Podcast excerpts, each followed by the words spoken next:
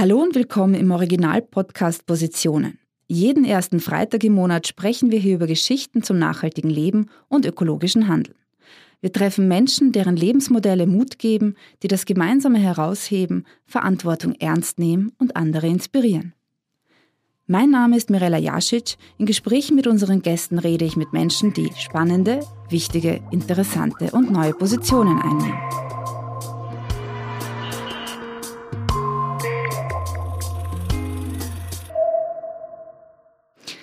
Als nach dem Zweiten Weltkrieg Millionen von Menschen ohne Nahrung, Kleidung und Medikamente waren, gründeten 1945 in den USA 22 Wohlfahrtsverbände die private Hilfsorganisation CARE, um Hilfsaktionen für Europa zu koordinieren. CARE steht für Cooperative for American Remittances to Europe. Fast 100 Millionen Care-Pakete wurden in Europa verteilt. Heute kämpft die private Hilfsorganisation in 102 Ländern weltweit gegen Not und Armut. Care-Pakete retten Leben, damals wie heute. Ich freue mich ganz besonders, die Geschäftsführerin von Care Österreich, äh, Andrea Barstoff-Hager, zum Gespräch begrüßen zu dürfen. Hallo und willkommen. Schön, dass Sie sich Zeit für uns genommen haben. Vielen Dank für die Einladung. Bevor Sie zu Care gekommen sind, haben Sie Ethnologie und Afrikanistik an der Uni Wien studiert. Was war damals Ihre Motivation dafür, diese, diese beiden Studien zu starten? Es liegt lange in meiner frühen Kindheit, ob Sie es glauben oder nicht.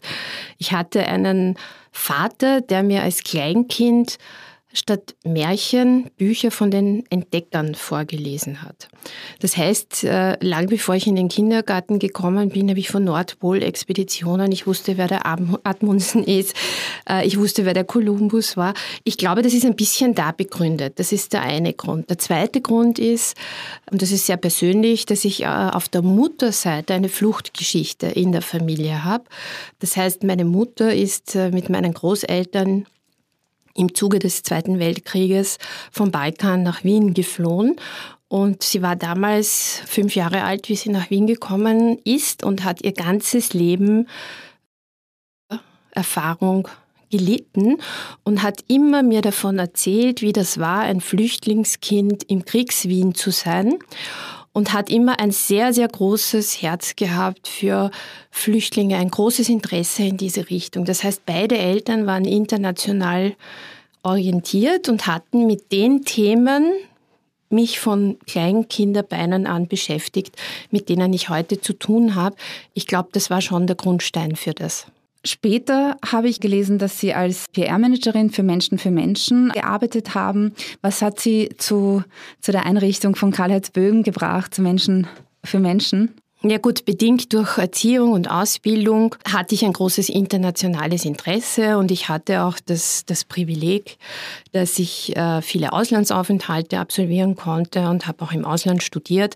Und dann war es naheliegend und das wollte ich von Anfang an für eine internationale Organisation arbeiten. Das ist jetzt zwar Menschen für Menschen nicht gewesen, war aber von einem sehr charismatischen Schauspieler geführt und geleitet, mit dem ich mich auf Anhieb wirklich gut verstanden habe und ich war Berufseinsteigerin. Er hat mir die Chance gegeben und ich habe dann fortan 17 Jahre lang alles, was eine private Hilfsorganisation braucht, wirklich von der Pike auf gelernt. Es gibt also nichts, das ich nicht selber gemacht habe.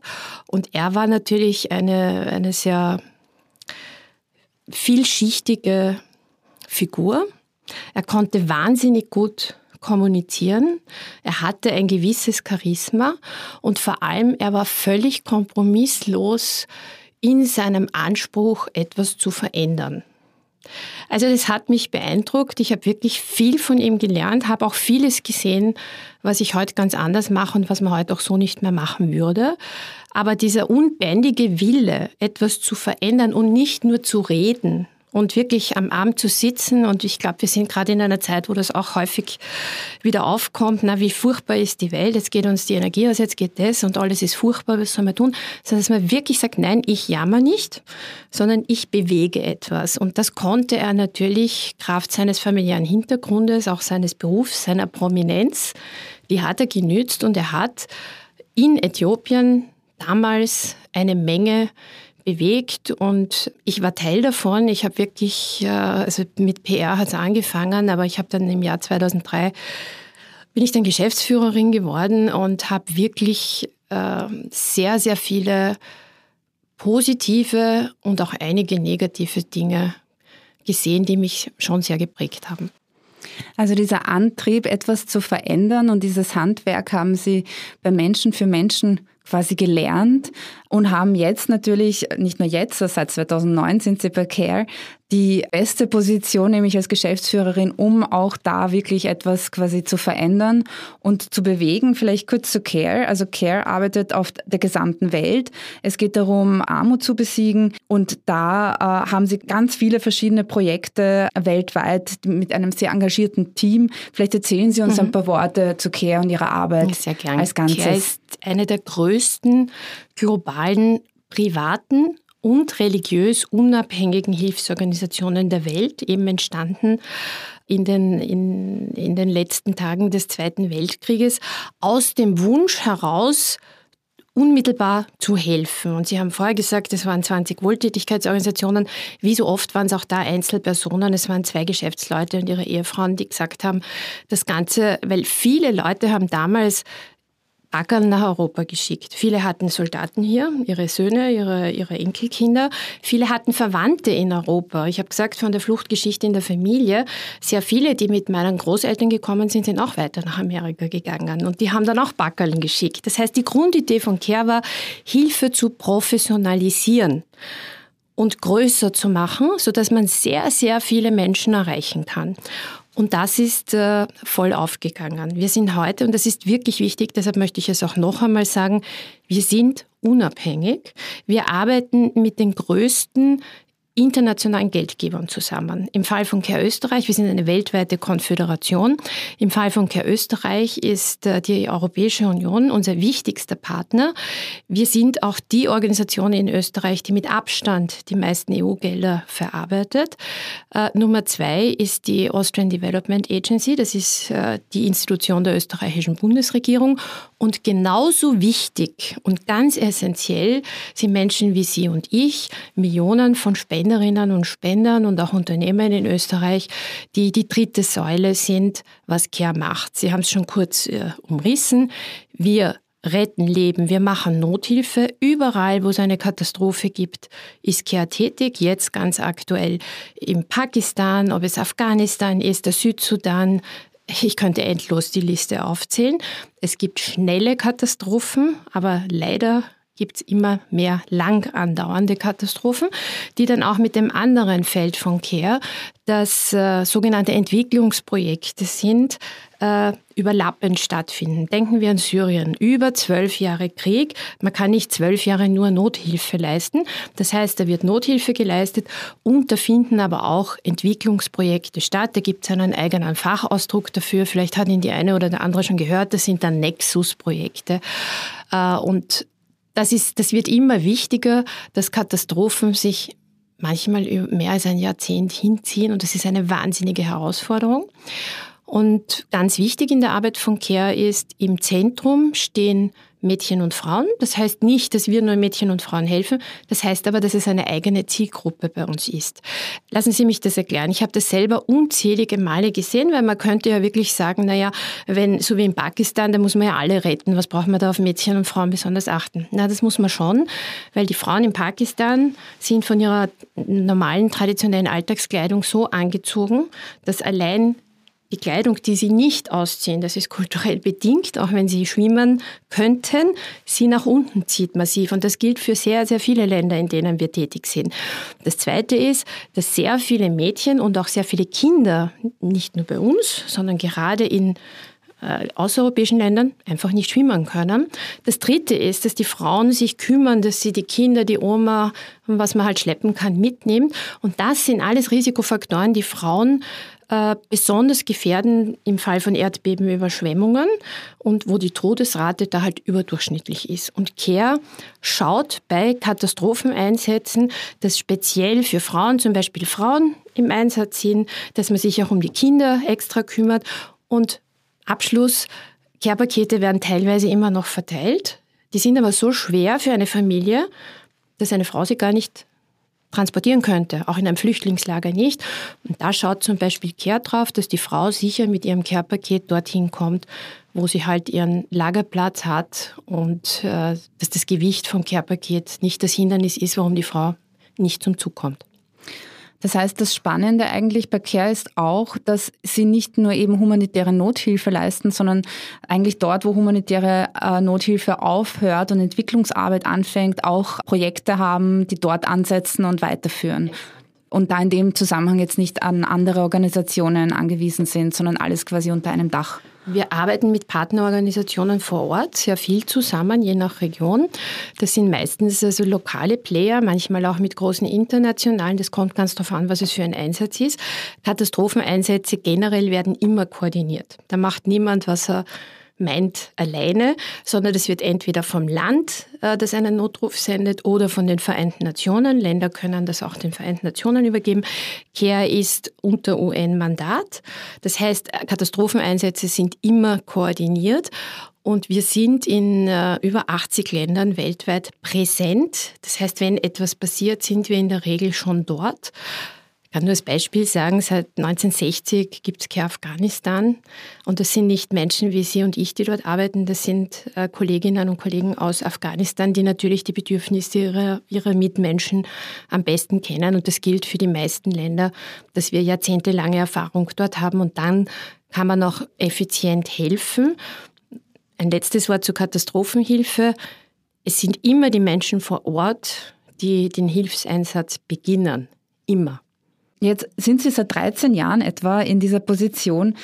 Wenn Sie darüber nachdenken, was waren Ihre größten Herausforderungen in den letzten 13 Jahren, beziehungsweise vielleicht gibt es eine oder mehrere große Herausforderungen, wo Sie sagen, das, äh, daran erinnern Sie sich jetzt besonders? Es sind unzählige. Ich muss ehrlich sagen, wenn wir von Erinnerungen sprechen, dann äh, würde ich es so erklären, dass ich wie eine Galerie im Kopf habe von, von Menschen, die mir begegnet sind in meiner beruflichen Laufbahn, äh, die, ich, die haben sich irgendwie eingebrannt. Das kann ich nicht vergessen. Und je nachdem, in welche Situation es geht, weil wir natürlich auch lernen, äh, mit Krisen- und Kriegssituationen umzugehen. Äh, und ich würde auch nicht sagen, dass diese Menschen mich verfolgen, aber sie begleiten mich. Ja? Also ich habe zum Beispiel das war noch in meinem vorherigen, in meiner vorherigen Tätigkeit. Diese eine Frau im Hochland von Äthiopien und Care arbeitet, ist einer der größten, der größten Organisationen in Äthiopien, da sind wir auch sehr stark jetzt, ist eine Frau mit einem Kleinkind äh, zu einer Stelle gekommen, wo das Kind also Nahrung erhalten hätte, war wieder eine Hungersnot, die es ja sehr oft gibt in vielen Ländern, auch wenn es nicht groß und international ist. Und äh, diese Mutter mit ihrem Baby ist gekommen und das Kind war bereits tot. Und ich bin dort gestanden und habe mir gedacht, das gibt es ja nicht. Ja? Also da könnte ich Ihnen wirklich einige Beispiele sagen, aber auch zum Beispiel der kleine Bub im Tschad, wir, wir sind sehr, sehr stark im Tschad mit großen EU-Projekten tätig, ein Land in der Sahelzone, wo wirklich die Zivilbevölkerung nicht nur unter den internen Konflikten, sondern auch ganz massiv unter den Auswirkungen des Klimawandels leidet, also ganz massiv. Ähm, und wir kommen da in, in ein, so ein kleines Dorf und Care hat dort Flussschwellen äh, gebaut, damit das Wasser, das da ist, optimal genützt werden kann. Und so ein kleiner Bub, vielleicht sechs Jahre alt, wobei ich die Kinder immer, also jünger schätze, als sie sind, weil durch chronische Unterernährung sind sehr, sehr viele Kinder in vielen Ländern, nicht nur in Afrika, auch in Südasien, einfach klein und zart für ihr Alter, nimmt mich an der Hand und zeigt mir, wo er sein Wasser holt. Und da gehen wir hin und dann ist das ein, ein Loch im, im Wüstensand. Ähm, und da trinkt halt die Kuh raus und der Kleine holt sein Wasser und du schaust das Kind an und denkst dir, wir machen so viel, wir arbeiten so hart, wir bemühen uns so, nicht nur Care, sondern es gibt so viele wirklich gute Initiativen und das sind keine Vorkommnisse, die ich Ihnen erzähle, die 20 Jahre her sind. Ja? Äh, und ich weiß schon, dass es äh, viele Menschen gibt, gerade aus solchen Herkunftsländern, die das gar nicht hören wollen, dass es das immer noch gibt. Und ich kann das auch nachvollziehen. Aber es ist auch falsch äh, zu sagen, es ist auch bei uns falsch zu sagen, es gibt keine Menschen, denen es wirklich schlecht geht. Die gibt's. Ja? Und wir haben andere Mittel und Wege, aber die gibt es. Ja? Und erst unmittelbar ein ganz aktuelles Beispiel. Wir, wir unterstützen eine Schule in Thailand für Kinder von Arbeitsmigranten, die kommen aus den Nachbarländern von Thailand, die Eltern, und äh, aus Myanmar, aus Vietnam, aus Kambodscha. Und äh, die sind in einem, im Umfeld Großraum Bangkok und arbeiten dort in der Lebensmittelindustrie oder in der Bauindustrie. Also die machen die Sachen, die niemand tun will, wirklich die schmutzige, schwere Arbeit. Ja. Und die Kinder würden, die Kleinen würden zu Hause, die wohnen in, in Häusern, zehn Personen, die sind so groß wie dieses Tonstudio hier und das ist klein. Äh, die würden, die Kleinen würden zu Hause eingesperrt sein den ganzen Tag und die Größeren würden sich halt draußen herumtreiben. Und Care hat dort eine, es ist keine offizielle Schule, aber ein Tageszentrum für diese Kinder, wo sie Unterricht bekommen, sodass sie den Einstieg, ein Drittel davon schafft, den Einstieg in die reguläre Teilschule, weil sie dort vor allem Teil lernen und, und auch die regulären Fächer und auch spielen und sich bewegen können. Du kannst ja nicht irgendein Kind auf der Welt irgendwo einsperren und warten, dass der Tag vergeht. Ja? Und da ist mir also ein, das jüngste Kind dort ist also vier Jahre, ein kleines Mädel.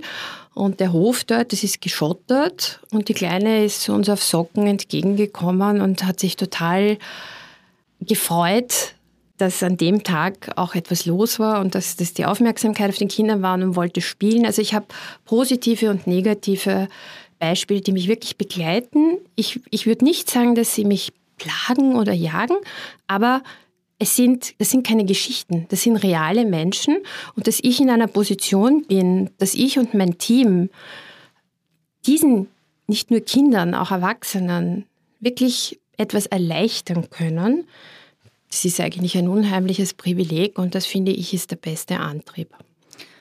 Dass Sie diese vielen verschiedenen Lebensrealitäten eigentlich kennen, das erklärt ihm gut, warum Sie das auch so ähm, bewusst als Privileg bezeichnen, Ihre Arbeit.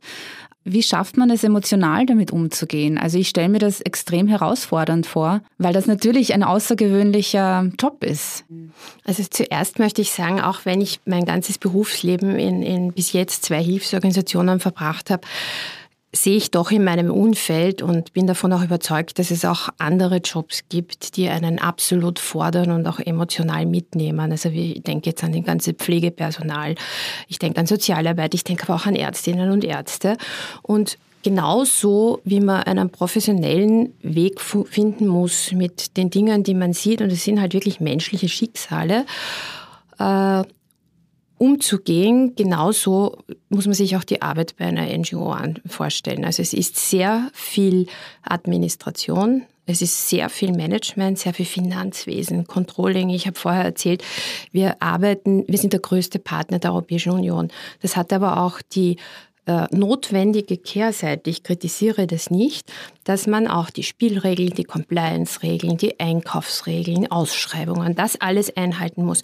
Das heißt, man darf sich meine Arbeit nicht nur so emotional vorstellen, das ist ein Teil davon und das ist sicher auch der emotional anstrengende Teil, aber es ist in Wirklichkeit ein, ein Management-Job und ich gehe als Kulturanthropologin sogar so weit, dass ich sage, CARE ist wie ein globaler humanitärer Konzern.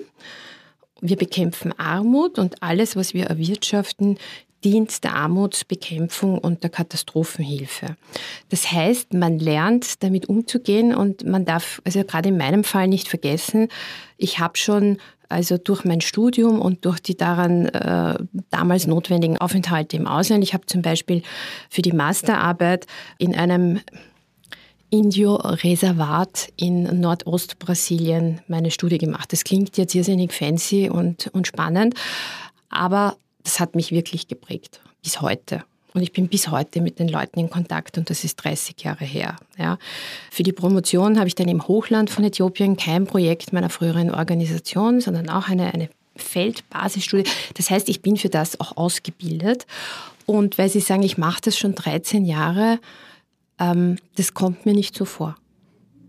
Das kommt mir überhaupt nicht so vor. Wie kommt es Ihnen vor? Also wie, ich kann das gar nicht in Jahren benennen, sondern wenn ich jetzt zurückschaue auf die letzten, ich, man will es gar nicht sagen, auf die letzten drei Jahrzehnte, das ist so schnell vergangen, das ist wie, wie Hochgeschwindigkeitsreisen. Mhm. Das ist sicher auch geschuldet und deshalb sage ich, es ist ein Privileg, dass man so viel Einblicke in andere Lebensrealitäten äh, bekommt, nicht nur in, in der Arbeit meiner Organisationen, sondern auch oder der Organisationen, für die ich tätig sein darf, sondern eben auch schon in meiner Ausbildung. Und das haben mir halt meine Eltern damals ermöglicht. Sie haben bereits erwähnt, dass CARE ein UN-Mandat hat. Das heißt, Sie haben da auf jeden Fall mehr Einblick auch in diese Weltgemeinschaft äh, und in die Zusammenarbeit innerhalb der Weltgemeinschaft. Wie hat sich das vielleicht, können Sie uns dazu was erzählen, in den letzten 30 Jahren oder in den letzten 13 Jahren, wie auch immer, verändert? Ich würde die Zeitspanne gar nicht mehr so mhm. lang ansetzen. Die große Herausforderung für uns alle ist, dass sich die Ereignisse überschlagen und dass es keinerlei Atempause mehr gibt und dass wir ständig mit multiplen Krisen ähm, und sehr, sehr vielen Kriegen konfrontiert sind. Und das Ganze wird, äh, ich will es nicht zu dramatisch sagen, vielleicht geboostert, sonst hätte ich Brandbeschleuniger vielleicht gesagt, ist dann auch noch das, was wir unter Klimawandel, die Phänomene, die wir sehen. Und wir haben vor Covid und das ist ganz eine spannende Sache. Ich weiß nicht, ob alle Hörerinnen und Hörer vertraut sind mit den Sustainable Development Goals, aber das ist jedenfalls eine tolle Sache, weil die für alle gelten. Die gelten jetzt für die Industrieländer, die gelten für Länder in Südasien, in Afrika für alle gleich. Und da hat man gesehen, dass man auf guten Weg ist. Man hat die Armut nicht komplett besiegt, aber man hat gesehen, man ist auf gutem Weg. Der Hunger geht weitgehend zurück. Immer mehr Kinder haben Zugang zu einer Grundausbildung. Wasser ist besser, der Zugang zu hygienischem Wasser. Diese Dinge, die Basic Needs hat man gesehen vor Covid sind wirklich haben sich verbessert, viele Indikatoren. Und durch diese globale Pandemie, die für uns alle eine enorme Herausforderung dargestellt hat und in weiten Teilen auch noch darstellt, haben sich all diese Indikatoren gedreht. Und das ist etwas, was natürlich jetzt sowohl für UN-Organisationen als auch für große und kleine NGOs wirklich ein, ein der helle Wahnsinn ist. Der Mensch kann nur eine gewisse Anzahl an schlechten Nachrichten verarbeiten. Und wir müssen praktisch entscheiden, womit geht man auch kommunikationstechnisch raus. Und es, es treibt einen. Du hast keine, du hast früher auch keine langen Pausen gehabt, aber du hast früher gehabt, ja, ein schweres Erdbeben und eine Überflutung und dann war ein kleines bisschen Pause. Und jetzt hat man das alles auf einmal. Und das ist für die Menschen, die es betrifft, noch viel, viel dramatischer als das, was ich jetzt erzähle von der äh, Organisationsseite her. Aber es ist natürlich eine enorme Herausforderung. Der Bedarf an Hilfe, an, an Unterstützung, an Strukturhilfe steigt enorm. Aber die Mittel werden gleichzeitig nicht immer weniger, aber du hast immer mehr, wo du es aufteilen musst. Und diese Entscheidungen zu treffen, das ist teilweise wirklich unmenschlich. Hat sich da das Verhalten der, der Menschen an sich verändert? Wird mehr oder weniger gespendet? Es wird sehr gut gespendet, aber gewisse Dinge kann man auch nicht mit Privatspenden lösen. Deshalb ist es ja so wichtig, dass äh, CARE Partner ist mit den großen institutionellen Geldgebern, wie eben in unserem Fall der Europäischen Union oder, oder Australian Aid oder jedes Land von CARE, und es gibt ja weltweit, arbeitet dann mit dem jeweilig großen nationalen äh, Geldgeber, weil zum Beispiel Infrastrukturgeschichten oder Projekte, die eben wo es darum geht, Millionen Menschen in Syrien zu erreichen, in den Flüchtlingslagern, in den Regionen in Syrien, wo die Leute verblieben sind. Ja. Das sind solche Summen, das würde man mit Privatspenden alleine nicht über so einen langen Zeitraum finanzieren können. Das ist auch nicht die Aufgabe. Ja. Es hat sich etwas verändert, und zwar in den Ländern, wo wir tätig sind. Wie ich meine berufliche Tätigkeit begonnen habe, war man und da geht es jetzt nicht darum, ob man als Europäer oder als äh, nationaler Mitarbeiter tätig ist. Da war man irgendwie geschützt, wenn man für eine Organisation gearbeitet hat. Das hat sich in den letzten zehn Jahren dramatisch verändert. Die Anzahl derer, die im Einsatz, also im Zuge ihrer beruflichen Tätigkeit, wo sie anderen Menschen helfen, also auch für meine Kollegen und Kolleginnen in Ländern wie Afghanistan und äh, im Irak äh, oder in Syrien, die dabei ums Leben kommen, die steigt. Also es war noch nie so lebensgefährlich, anderen zu helfen. Und wir sehen das ja auch äh, in vielen Konflikten, dass das, das Völkerrecht äh, Gut, das hat man auch schon in den Balkankriegen gesehen. Also ich will das nicht sagen, dass es nur eine neue Erscheinung ist, aber es wird immer weniger beachtet und das ist schon viel härter geworden noch. Es war immer wirklich sehr schwierig und gefährlich, aber das hat sich noch gesteigert. Und das stimmt mich schon sehr nachdenklich oder dass man wirklich sehr hart verhandeln muss für einen humanitären Korridor, dass man Gehbehinderte oder, oder alte Menschen aus irgendeinem Dorf, und da ist jetzt nicht nur die Ukraine, aber auch in Syrien oder überall, wo Krieg ist, überhaupt rausbringt. Woran also, glauben Sie, liegt das, dass das so ist? Ich glaube, es liegt an den multiplen Herausforderungen. Das glaube ich. Ich bin, ohne es wissenschaftlich beweisen zu können. Aber ich glaube, es liegt an den multiplen Herausforderungen und dass für viele Menschen der Überlebenskampf einfach nie, nie auf Pause drückt. Es ist auch so, wie Sie es beschreiben, dass eine Krise der nächsten folgt und man das Gefühl hat, es wird quasi kaum ist das eine Feuer gelöscht, es sind schon drei andere, die äh, ebenfalls gelöscht werden müssen. Ein besonders großes Feuer ist ja auch der Krieg in der Ukraine. In welcher Weise sind Sie da mit CARE äh, an der humanitären Unterstützung mhm. beteiligt? Also da waren wir von der, von der ersten, ich, ich, den 24. Februar, das ist auch noch nicht lang her, aber den habe ich also vollkommen vor mir weil wir bereits äh, im Halbjahr davor mit der größten osteuropäischen Hilfsorganisation, Care Österreich hat über Jahre auch Care Tschechien aufgebaut, die sind in der Zwischenzeit unabhängig. Aber in Prag hat People in Need, das ist die größte osteuropäische äh, Organisation, ihren Sitz. Und wir haben schon ein halbes Jahr, bevor das begonnen hat, mit denen verhandelt, dass wir in der Ukraine tätig sein wollen, weil ich und mein Emergency-Verantwortlicher in Wien uns wirklich oft darüber unterhalten haben, dass man da was tun sollte.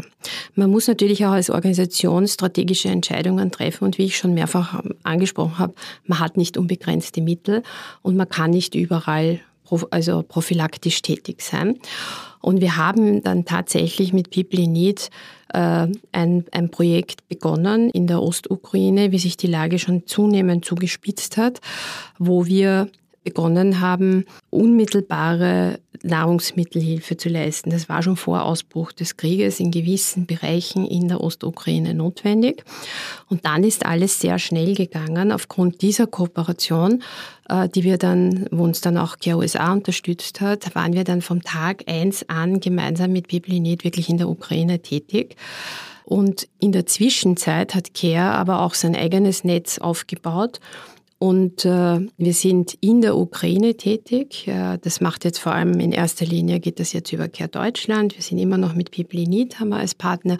Wir haben unzählige lokale Partner, weil die Ukraine hat viele lokale Organisationen, die wissen, was zu tun ist. Und wenn es das gibt, dann macht man das als Kern natürlich nicht selber.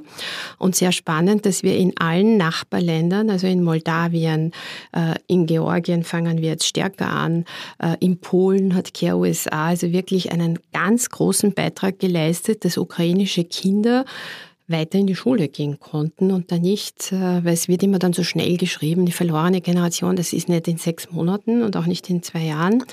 Aber man sollte wirklich schauen, dass es da eine gute Überbrückung gibt, dass die Kinder wieder einen Alltag haben, auch dass sie das verarbeiten, was sie erlebt haben. Das kann dann relativ gut funktionieren. Und da hat Care USA wirklich einen riesen, nicht nur Betrag investiert, sondern gemeinsam mit einer großen polnischen Organisation auch einen echten Beitrag geleistet, weil dort sind ja die meisten Kinder und Flüchtlinge äh, gewesen, äh, dass das dort sehr, sehr gut vonstatten gegangen ist. Also wir sind nach wie vor in der Ukraine tätig. Wir sehen da natürlich auch eine gewisse äh, durchaus verständliche, bitte mich nicht, das, das meine ich überhaupt nicht kritisch, aber eine gewisse Spendenmüdigkeit zeichnet sich doch ab. Zuerst war die Hilfsbereitschaft also enorm, ja. Und es wird immer, nicht nur in der Ukraine, schwierig, wenn Konflikte so lange dauern. Ja, also Syrien oder Jemen. Ja. Wie, wo, in, Im Jemen sterben jeden Tag Kinder wie die Fliegen. Ja. Und das kann man highlighten, da gibt es eine Hilfswelle und das hört dann aber wieder auf. Wenn das über so viele Monate und Jahre geht und dann immer was Neues dazukommt, das, das ist nicht aufrechterhaltbar und das ist auch die größte Herausforderung für uns. Wie ist derzeit die humanitäre Lage in der Ukraine? Es, es, hängt immer davon ab, in welcher Region Sie, äh, von welcher Region Sie sprechen. Ich meine, in der Ostukraine einigermaßen, was nicht heißt, dass dort, dass dort Ruhe herrscht. Ähm, Ich habe selber das Glück, dass ich noch keinen Krieg selber äh, erlebt habe, aber man weiß auch davon, dass sich die Menschen, so bizarr das klingt, teilweise an die neuen Realitäten gewöhnen und wenn es halt ruhiger ist, dann schaut das relativ normal aus. Ich meine, wir sehen das ja auch in der Berichterstattung. Kiew hängt halt davon ab, ob es gerade ein Ziel ist oder nicht, aber die, die Splitterweste oder das Gehen in, in den Keller, wenn ein Bombenalarm ist, das ist Teil der normalen Realität geworden. Was wir in der Ukraine auch sehen, ist, dass sehr viele Menschen zeitweilig zurückkehren, weil sie halt dann ihren, ihren Partner, ihre, die, die Männer, die sie zurücklassen haben, die Familien auch wieder zusammenkommen und dann wieder ins benachbarte Ausland pendeln. Das ist eigentlich etwas, was man ganz überall beobachten kann, weil wir sind gerne der Meinung, na ja, alle Flüchtlinge, ich sage es jetzt mal ganz populistisch, alle Flüchtlinge wollen nur nach Europa. Das ist ganz, ganz typisch, was wir hier in der Ukraine sehen. Das Gros der Menschen, fast alle, bleiben in der Region. Und das tun sie fünf bis sieben Jahre lang. Und wenn es dann keinerlei Möglichkeit gibt, zurückzugehen und sich dort wieder was aufzubauen, weil das wird auch in der Ukraine die große Frage sein, wo gehen die Leute hin zurück? In Städten, wo alles kaputt ist. Und der Krieg ist ja noch nicht vorbei. Ja, es wird immer von Wiederaufbau gesprochen. Ich finde das großartig, ja, aber der Krieg ist noch nicht vorbei. Und wir sehen das in vielen Konfliktgebieten. Okay, man fängt an, Provisorien zu machen. Provisorien bleiben dann für lange Zeit und der Konflikt geht weiter. Ja. Das heißt, es gibt durchaus Regionen, da kann man zurückgehen, aber es gibt keine Garantie und wir sehen ja alle selber jeden Tag in den Nachrichten, die humanitäre Lage ist besonders für alte Menschen wirklich eine Katastrophe. Die kommen nicht an Medikamente gescheit, äh, die kriegen ihre Pensionen, die eh minimal sind, nicht ausgezahlt. Essen kann ein Thema sein in gewissen Regionen, wo man nicht hinliefern kann. Es hängt halt sehr von der Region ab, aber es ist alles andere als gut. Ich kann Ihnen in Ihrer Erzählung in sehr vielen zustimmen. Ich bin selbst als Flüchtling nach Österreich eingewandert aus äh, dem ehemaligen Jugoslawien, aus Bosnien damals. Das war 1993 und ich kann mich gut daran erinnern, wie meine Eltern sich entschieden haben, ob sie nach Österreich oder nach Australien gehen, weil wir Verwandte in Australien hatten, schon seit den 70er Jahren. Und sie haben sich für Österreich entschieden, weil sie gesagt haben, na dann können wir wieder zurückgehen, wenn der Krieg aufhört. Und das war ja eigentlich die große Hoffnung, dass das bald aufhört und wir zurück können. Also ich kann auch nur bestätigen, die meisten Menschen, die flüchten, haben nicht vor, auszuwandern, sondern in der Regel wollen sie wieder zurück zu ihren Familien, zurück zu ihnen nach Hause. Und ähm, im Idealfall haben sie eben noch einen Ort, wohin sie zurück können. Wenn das nicht der Fall ist, ist das natürlich furchtbar. Und auch bei uns war das so, dass die Älteren vor allem das Problem hatten, dass sie dann schon gar nicht mehr flüchten konnten. Also die genau. besonders genau. ähm, in einer besonders schwierigen Lage waren. Was auch erklärt, dass sehr viele äh, junge Männer aus vielen Ländern kommen, weil das die sind, die das am besten physisch durchstehen. Eine ja. Flucht ist kein Spaziergang. Nein, absolut nicht. Das ist es nie, glaube ich, gewesen und auch heute nicht in der Ukraine. Äh, wie ist es für Ihre Mitarbeiterinnen dort zu arbeiten? Ja, wie gesagt, äh, wir haben Mechanismen, wir haben Supervision, wir haben Trainings, äh, globale Trainings, wo wir lernen, wie wir uns verhalten müssen in solchen Situationen, wie man das auch bearbeitet und anschaut, weil man kann man lässt Menschen auch nicht äh, viele Wochen in einem Kriegsgebiet. Da wird regelmäßig gewechselt, da muss eine Pause gemacht werden. Äh, es ist unmöglich, anderen gut zu helfen, wenn man selber äh, fix und fertig ist. Ich will nicht sagen, dass es nicht Ausnahmefälle gibt, aber als Organisation haben wir da eine Vielzahl an Maßnahmen und Mechanismen und es haben auch andere große Organisationen, äh, dass die Mitarbeiter nicht nur geschützt sind, sondern dass auch möglichst gut durchhalten. In vielen Fällen bei Partnerorganisationen sind ja die Mitarbeiter auch Betroffene. Mhm. Und das macht es dann so schwierig und das ist auch der Grund, warum immer wieder auch sogenannte Expats, also Nicht-Menschen aus der Region, in Katastrophen eingesetzt werden, weil alle, die von vor Ort sind, sind sehr häufig Betroffene und das ist auch äh, zwar ein Antrieb, aber es braucht auch Menschen, die wirklich von außen kommen und e emotional nicht direkt betroffen sind. Und deshalb hat man auch immer noch internationale Teams, die in die ganzen Gebiete für kurze Zeit reingehen und auch dort arbeiten. Das ist nicht, weil wir glauben, dass die Menschen vor Ort das nicht super können, sondern du brauchst einfach Menschen, die emotional nicht unmittelbar beteiligt und betroffen sind. Es fühlt sich ein bisschen so an, als würde die gesamte Welt in einer Art Wandel äh, stehen und es ist nicht nur der Klimawandel, sondern insgesamt passiert einfach sehr, sehr viel auf der Welt.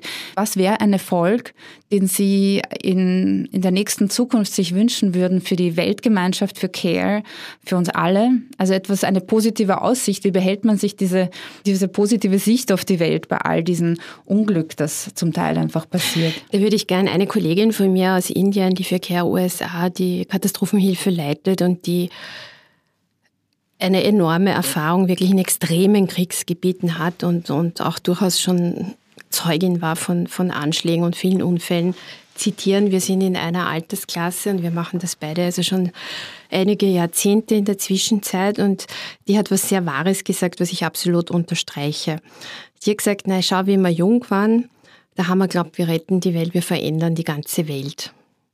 Und wenn man dann älter wird und wir sind beide über 50, dann sagt man, es ist fantastisch, wenn wir einer Handvoll Menschen wirklich, wir wissen, dass es Millionen sind, die von der Hilfe von Care, aber wenn mein Anspruch ist wirklich, meine Antwort darauf wäre, jeder Einzelne und jede Einzelne wo wir die Situation verbessert haben. Es geht nicht darum, irgendeine soziale Hängematte für jemanden zu schaffen. Das geht überhaupt nicht, sondern etwas zu lindern, zu verbessern, ein Leben zu retten, einen Schulbesuch zu ermöglichen.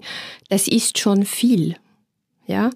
Also ich persönlich und, und auch meine Kollegin, die das so wie ich ihr ganzes Berufsleben gemacht hat und auch machen wird weiter, äh, würden Ihnen als Antwort geben, die große Weltrettung wird schwierig. Das heißt, man wird bescheidener. Das heißt trotzdem, dass wir auch auf die Zahlen achten, weil wir verarbeiten riesige Budgets und da muss man natürlich enorm viele Menschen mit einer relativ guten Qualität an Hilfe erreichen. Ja. Aber ganz persönlich wäre die Antwort, genau die Kinder, die, von denen ich vorher gesprochen habe, oder auch die Erwachsenen, ähm, wirklich, ich, ich treffe Menschen, sehe Frauen in meinem Alter, die gar nicht glauben, dass wir im selben Alter sind, aufgrund der Lebensumstände und denke mir, mein Gott, was habe ich für ein Glück gehabt. Und das habe ich bis heute nicht verloren. Also eine gewisse Demut ist durchaus angesagt und das kann ein guter Kompass sein. Auch, auch ich habe das Gefühl, wir stehen an einer, eigentlich auch einer spannenden Wende Digitalisierung, Globalisierung wird in Frage gestellt. Das ist etwas, womit ich aufgewachsen bin, dass das genau das ist, was wir alle machen sollen. Und es hat ja auch ein bisschen was Verbindendes, wenn man es positiv sehen will. Jetzt habe ich gerade das Gefühl, es rückt wieder alles auseinander. Also es ist wahnsinnig hilfreich, dass ich in so einer, und auch das ist ein Privileg, in so einer globalen äh, Kollegenschaft arbeite, so dass sich das, was man in den Nachrichten hört, dann in persönlichen Gesprächen wirklich auch ganz anders darstellt. Und das würde ich mir für mehr Europäer und Europäerinnen wünschen, dass sie die Möglichkeit hätten. Dann hat man nämlich viel weniger Angst. Ähm, ich bedanke mich für das Gespräch. Es war sehr spannend und äh, ja, wünsche Ihnen noch weiterhin viel Erfolg bei Ihrer Arbeit. Danke, sehr gerne. Ihnen auch alles, alles Gute. Dankeschön. Danke, Mirella.